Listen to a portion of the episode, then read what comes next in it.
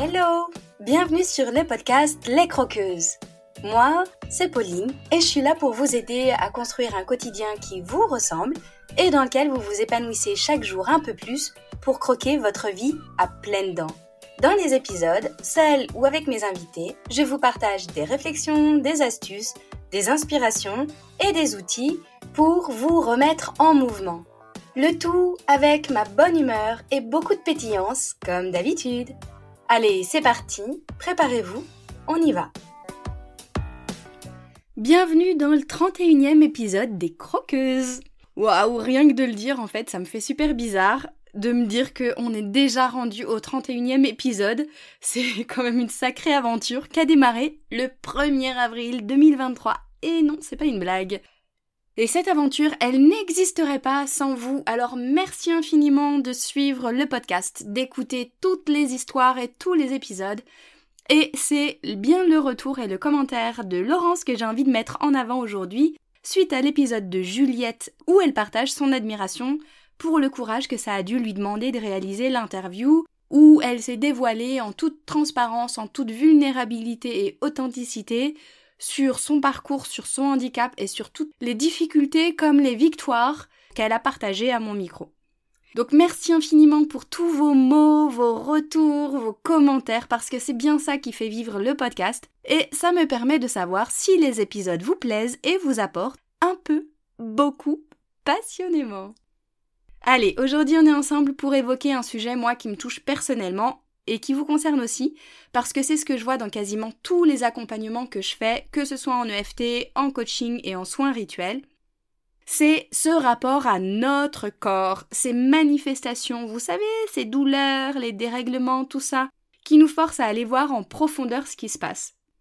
Alors aujourd'hui, on va explorer comment notre corps communique avec nous et pourquoi il est crucial d'écouter ces signaux et c'est bien souvent par le biais des douleurs et de maladies pour nous alerter sur des problèmes émotionnels sous-jacents qu'on n'a pas voulu voir avant.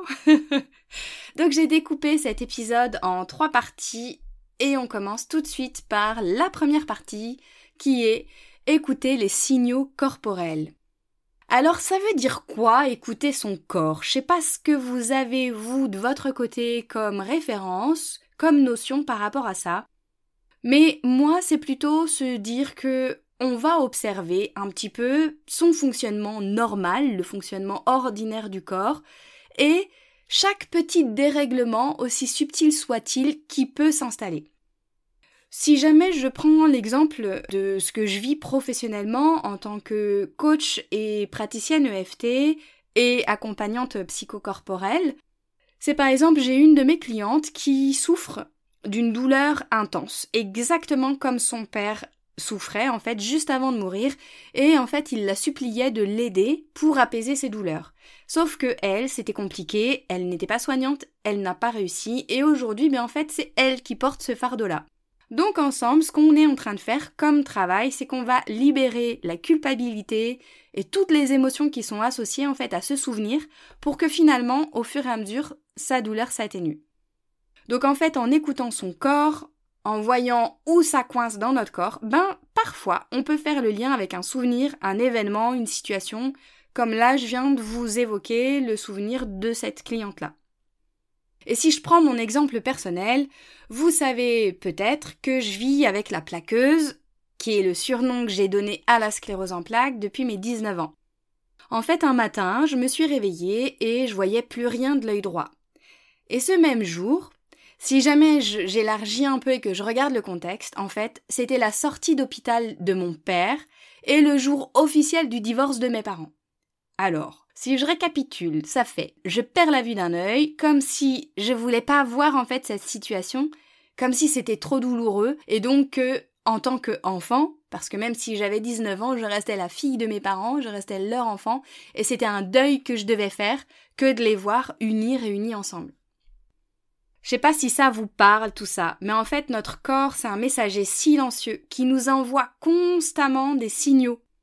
Souvent, ces signaux, en fait, au quotidien, bah, ils sont légers, ils sont subtils, et ce qui fait qu'on les voit pas toujours, ou qu'on ne veut pas les voir, ou qu'on ne veut pas les écouter. Sauf que si on les écoute pas, finalement, eh ben en fait, ils s'invitent dans notre vie, dans notre quotidien, et finalement ils vont se manifester de manière de plus en plus forte, de plus en plus intense, jusqu'à totalement nous arrêter, nous immobiliser, et là on n'a plus d'autre choix que d'aller vraiment nous occuper du problème, ou en tout cas de ce que jusqu'à présent on n'avait pas envie de voir. En ce qui me concerne, c'est bien par tout le parcours que j'ai entamé en fait pour comprendre mon histoire, mes émotions, pour libérer tous mes souvenirs traumatiques en fait, qui m'amènent aujourd'hui à vivre bien malgré la maladie. Je me considère en bonne santé et je suis loin d'être en fauteuil roulant, alors que pourtant c'est ce qu'on m'avait plus ou moins prédit. En tout cas, moi c'est comme ça que je l'ai enregistré, c'est les mots qui ont été prononcés. Si je n'avais pas fait ce parcours d'introspection, de compréhension, de libération, c'est évident que j'en serais pas là où j'en suis aujourd'hui. Et tout ça, finalement, bah en fait, c'est grâce à mon corps.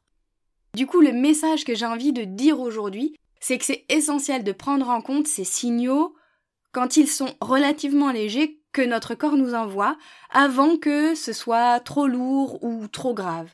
Peut-être que là, en écoutant l'épisode, vous pouvez vous demander comment mon corps communique avec moi. Toujours si je reprends mon exemple personnel, en vivant moi avec la plaqueuse, en fait j'ai appris à être à l'écoute de beaucoup de petits détails, de petits éléments qui paraissent certainement insignifiants aux autres.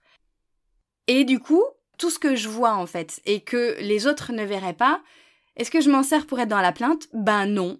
Est-ce que je suis devenue hypochondriaque à voir tous ces trucs-là? Non plus. Mais par exemple, quand je suis épuisée, quand j'ai vidé toutes mes réserves d'énergie, que je me suis pas assez ménagée parce que je me suis pas écoutée, que j'ai voulu faire trop de trucs parce que ça fuse dans ma tête, et peut-être qu'à ce moment-là, en fait, j'avais eu des signaux légers, annonciateurs, mais que j'ai pas vus, comme par exemple des pertes d'attention, être moins concentré, avoir plus de maux de tête, avoir plus de mal à m'endormir, etc. Tous ces petits éléments-là, en fait, mis bout à bout, qui auraient pu m'alerter, mais que je n'ai pas écouté, eh bien en fait, finalement, quand j'arrive à un point critique, non pas de non-retour justement, en fait, j'ai un signal hyper important, moi, que j'ai réussi à avoir aujourd'hui, en fait, c'est que je fais des aftes. Et je les fais toujours au même endroit dans la bouche.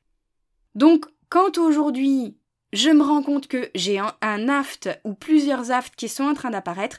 Là, c'est mon signal qui me dit stop. En fait, j'ai été trop loin, j'ai pas écouté les premiers signaux. Alors, je m'arrête, je dois me reposer et je dois surtout changer quelque chose. Il y a cette idée que forcément, si j'ai un dysfonctionnement, que je ne prends pas en compte et que je n'écoute pas, et que je continue exactement pareil comme avant, sans rien changer et modifier, alors clairement je vais droit dans le mur et moi, l'étape d'après, bah, c'est que je fais une nouvelle poussée inflammatoire, peut-être que je n'arriverai plus à marcher, peut-être que je perdrai de nouveau la vue de l'œil droit, ou que je ferai une paralysie faciale, etc. Donc en fait, j'essaye d'écouter ces petits signaux-là avant que ce soit trop loin. Alors je vous pose la question, mes chères croqueuses, est-ce que vous arrivez à écouter votre corps? Est-ce que vous arrivez à avoir cette relation de partenaire, d'indicateur comme des indiques de journalistes en fait qui sont là pour vous dire euh, stop là il y a un truc qui déconne là ça va pas du tout. T'as pas écouté mes signaux etc voilà. Est-ce que vous êtes dans l'écoute? Est-ce que vous êtes dans le dialogue et dans le respect de votre corps? Si je fais le parallèle avec le burn-out en fait le burn-out c'est un mal dont on souffre énormément aujourd'hui dans notre société. Mais en fait, il y a plein de petits signes annonciateurs en fait avant d'en arriver là. Il y a souvent un mal-être, une perte de sens et de motivation dans sa vie perso, dans sa vie pro, etc. Une hyper-émotivité, plus de pleurs, enfin il y a plein de petites choses comme ça. Sauf que si on veut pas les voir et qu'on reste exactement dans la même situation qui a généré ce mal-être et cette grosse difficulté, qu'on ne met pas en place quoi que ce soit pour changer, alors le corps n'a pas d'autre choix que d'y aller encore plus fort. Alors là, on est bloqué, paralysé, c'est le burn-out et on n'a plus d'autre choix que de remettre en question quelque chose, d'acter des changements pour enfin être à l'écoute de soi et aller mieux pour sortir peut-être de cette situation dans laquelle on n'est pas épanoui, dans laquelle on n'est pas équilibré et qui ne va pas. Est-ce que vous me suivez? En fait, si jamais je résume un petit peu dans cette première partie, habiter notre corps, c'est un peu en fait comme si on déguste un bon chocolat. On peut le grignoter rapidement, l'engloutir, Mais sauf que pour en apprécier finement et pleinement la saveur, ben en fait il faut prendre le temps de le savourer, de le mettre petit bout par petit bout, d'en découvrir chaque nuance et d'être attentif aux sensations en fait qu'il évoque. Ben notre corps c'est un peu comme ce chocolat. En l'écoutant, en prenant soin de lui, en étant à, l'écoute pour recevoir toutes les sensations, on peut découvrir des saveurs et des expériences qu'en fait on n'aurait pas imaginées.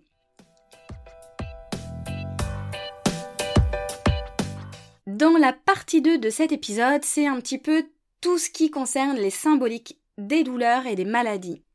Moi j'adore, je trouve ça fascinant d'essayer de chercher à comprendre un petit peu pourquoi telle ou telle douleur, pourquoi tel ou tel trouble, pourquoi telle ou telle maladie apparaît.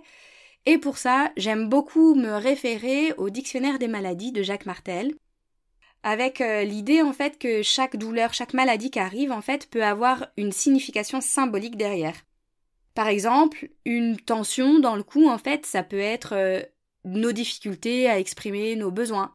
Des angines qui apparaissent toujours à tel moment quand on est en famille, euh, c'est peut-être aussi qu'il y a des choses qu'on n'arrive pas à dire ou en tout cas qu'on n'arrive pas à prendre sa place. Ça concerne peut-être le chakra de la gorge, etc. Voilà, il y a des choses à creuser par rapport à ça, à tout ce qui est symbolique. Et j'ai envie de vous citer aujourd'hui dans la préface du grand dictionnaire des malaises et des maladies justement de Jacques Martel, il y a Lucie Bernier qui a ces mots-là que je vais vous citer, qui dit que prendre conscience de qui je suis et de ce que je suis en train de devenir est toujours très excitant, quand ce que je découvre de moi-même et par rapport aux autres est beau et positif. Qu'en est-il lorsque les découvertes qui résultent d'un cheminement personnel, quel qu'il soit, m'amène à voir les faces cachées de ma personne, impliquant la nécessité que je devienne consciente des malaises et des maladies qui m'ont touchée ou qui auraient probablement pris place à l'intérieur de mon corps. Eh bien, c'est ce qui s'est passé tout au long de ces deux dernières années lorsque j'ai réalisé que les maladies s'étaient subtilement installées à cause d'émotions mal gérées, et qu'en apprenant à réharmoniser ce tourbillon d'émotions de toutes sortes qui m'habitaient, je pouvais avoir le pouvoir de guérison sur n'importe quel malaise ou n'importe quelle maladie que j'avais laissé s'installer. Voilà, fin de citation de Lucie Bernier. Je ne sais pas comment est-ce que ça résonne pour vous. Évidemment, vous prenez que ce qui vous intéresse et vous n'êtes pas obligé de prendre pour argent comptant ce que vous entendez. Vous avez évidemment votre libre arbitre. Mais je trouve ça intéressant dans cet épisode qui soulève des questionnements par rapport au rapport qu'on peut avoir au corps dans notre société. Et parfois, ça peut aussi être une forme de protection que de refuser d'imaginer qu'en fait il peut y avoir un lien entre nos émotions et notre histoire et ce que le corps manifeste en fait. Parfois, ça peut être un peu plus déculpabilisant d'imaginer qu'en fait ça nous tombe dessus par hasard et que absolument à aucun moment il peut y avoir un lien entre mon histoire personnelle, mes émotions ou ce que je suis en train de, de vivre d'un point de vue psychologique et ce que mon corps est en train de manifester en fait. Et c'est le moment où je vous partage une autre histoire sur une des femmes que j'accompagne qui avait depuis plus de 20 ans l'habitude de ressentir un état de mal-être intense, dépressif, chaque lundi, en fait, elle n'avait plus envie de rien, pas envie de se lever, des pensées sombres, etc. Du coup, on a entre guillemets volontairement travaillé sur ses ressentis et en fait ça nous a amené à une situation de son enfance que son corps avait enregistré comme un souvenir traumatique. Et ça, ça s'était passé un week-end. Sauf que, en tant qu'enfant, le lundi matin, quand elle est retournée à l'école, ben, toute sa perception du monde et de sa vie d'enfant de l'époque, en fait, elle avait changé. Et ce qui fait que quand on a libéré ce souvenir, et eh bien en fait sa sensation de dépression du lundi, et eh bien en fait elle a disparu. Sa perception du monde est revenue un petit peu différemment. Voilà. Je dis pas que c'est aussi flagrant et miraculeux à chaque fois, mais c'est important pour moi aujourd'hui de vous partager aussi dans mon expérience de professionnel comment est-ce que j'ai pu le vivre moi personnellement dans mon parcours de en tant que femme, en tant que Pauline, et en tant que professionnel qui vous accompagne aussi dans toutes les histoires que j'ai pu voir. Et en fait, il arrive bien plus souvent qu'on ne le pense en fait qu'il y a un véritable lien entre notre histoire, nos émotions et notre corps. Dans la partie 3, c'est le pouvoir de l'action et des changements. C'est un petit peu l'idée que je vous disais tout à l'heure. Quand notre corps commence à nous parler, il est essentiel de ne pas rester passif. C'est le sens en fait du passage que je vous ai lu tout à l'heure de Lucie Bernier. En apprenant à réharmoniser ce tourbillon d'émotions de toutes sortes qui m'habitaient, je pouvais avoir le pouvoir de guérison sur n'importe quel malaise ou n'importe quelle maladie que j'avais laissé s'installer. Voilà, ça ce sont ses mots à elle. Donc moi je fais partie de celles qui sont convaincues que pour comprendre et guérir, nous devons agir. Et j'ai envie aussi d'évoquer là dans cet épisode un kiné que je trouve hyper intéressant, que j'aime beaucoup son travail, qui est présent sur les réseaux sociaux sous le pseudo de Major Mouvement. En fait, il partageait l'autre jour le fait que si on veut perdre du poids, c'est-à-dire obtenir quelque chose si jamais on l'extrapole à d'autres domaines de vie, alors faut modifier son alimentation. C'est-à-dire faire quelque chose, poser une action concrète. Si on veut perdre du poids et prendre de la masse musculaire, alors en fait, faut modifier son alimentation et faire du sport. Là encore, à chaque désir de changement, faut se responsabiliser et mettre quelque chose en place. Pour perdre du poids, je modifie l'alimentation. Pour prendre la masse musculaire, je fais en plus du sport. Donc si je veux les deux, je dois acter quelque chose pour chaque chose en fait. Moi, je vois le parallèle avec la relation au corps. Si je veux mieux vivre dans mon corps, eh bien en fait, j'en prends soin en m'accordant assez de repos, assez de sommeil, en ayant une activité physique qui peut entretenir mes muscles et mes articulations, etc. Si par exemple je veux libérer mes cervicales qui sont totalement bloquées, j'ai plein de choses que je peux mettre en place en fait. Mais juste rester assise dans mon canapé à longueur de journée et juste d'aller voir un kiné pour qu'il me fasse un massage, je peux être certaine que je n'agis pas pour libérer mes cervicales. Je peux par exemple surélever mon PC si jamais j'ai l'habitude de travailler sur PC, faire attention à ma posture quand je suis sur le portable, mon téléphone, avec euh, attention au cou qui est complètement cassé. Je peux aussi me masser ou me faire masser. Je peux aller voir un ostéo, je peux reprendre une activité physique ou d'étirement. Je peux éventuellement aller voir en, en émotionnel à quoi ça peut faire référence là, un blocage au niveau des cervicales, etc. Donc vous voyez en fait, quand je veux agir sur mon corps, il y a plein de choses que je peux mettre en place. C'est pour moi le pouvoir de l'action et des changements. Et c'est ce que j'aime vraiment moi aujourd'hui dans mes accompagnements, c'est toujours vers quoi j'ai envie d'aller, qu'est-ce que j'instaure, qu'est-ce que je mets en place et qu'est-ce qui va changer, se modifier dans ma vie. Par contre, une chose est sûre, si jamais je ne suis pas prête à aller modifier un comportement, une attitude, une pensée ou autre dans mon quotidien, je ne peux pas espérer qu'il y ait un changement au niveau de mon corps non plus. Je ne sais pas si tout ça, ça vous parle, peut-être que ça vous titille, que ça grince, que vous dites mais non, n'importe quoi, je suis pas du tout d'accord avec ça. Surtout, n'hésitez pas à me faire un retour derrière parce que j'adore justement un petit peu prendre la température, voir avec vous. Je ne dis pas comme d'habitude que je détiens la vérité. Moi, je vous partage aujourd'hui mes observations en tant que femme et personne et je partage aussi en tant que professionnelle. Malgré tout, peut-être que c'est des mots que vous n'êtes pas prête ou que vous n'avez pas envie d'entendre, ou alors pour lesquels vous n'êtes absolument pas d'accord et surtout vous avez le droit. Et donc je vous invite à prendre contact avec moi pour pouvoir échanger et continuer de, débattre ou en tout cas d'avoir euh, des débats constructifs.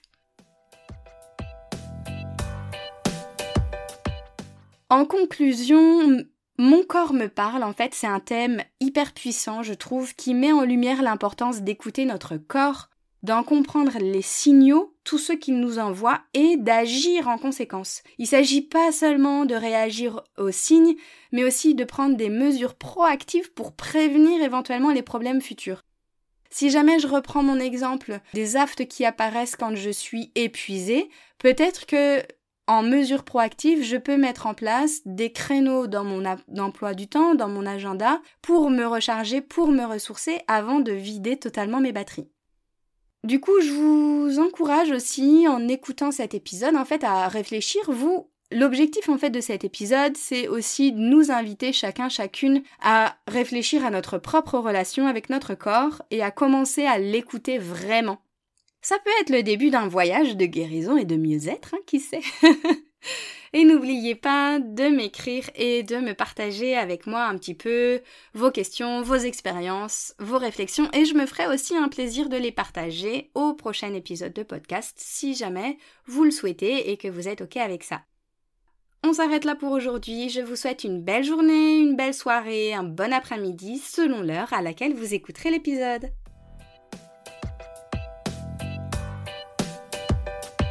Et voilà les croqueuses, c'est la fin de cet épisode. Merci à vous de l'avoir écouté jusqu'au bout.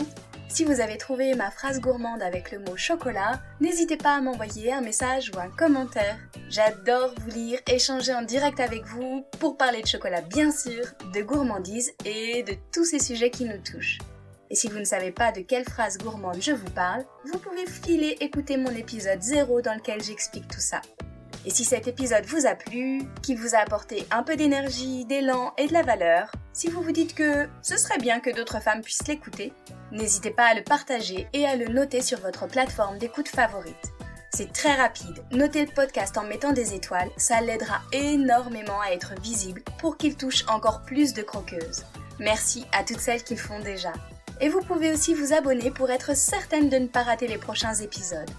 Je vous souhaite une super journée ou soirée, où que vous soyez, avec gourmandise bien sûr.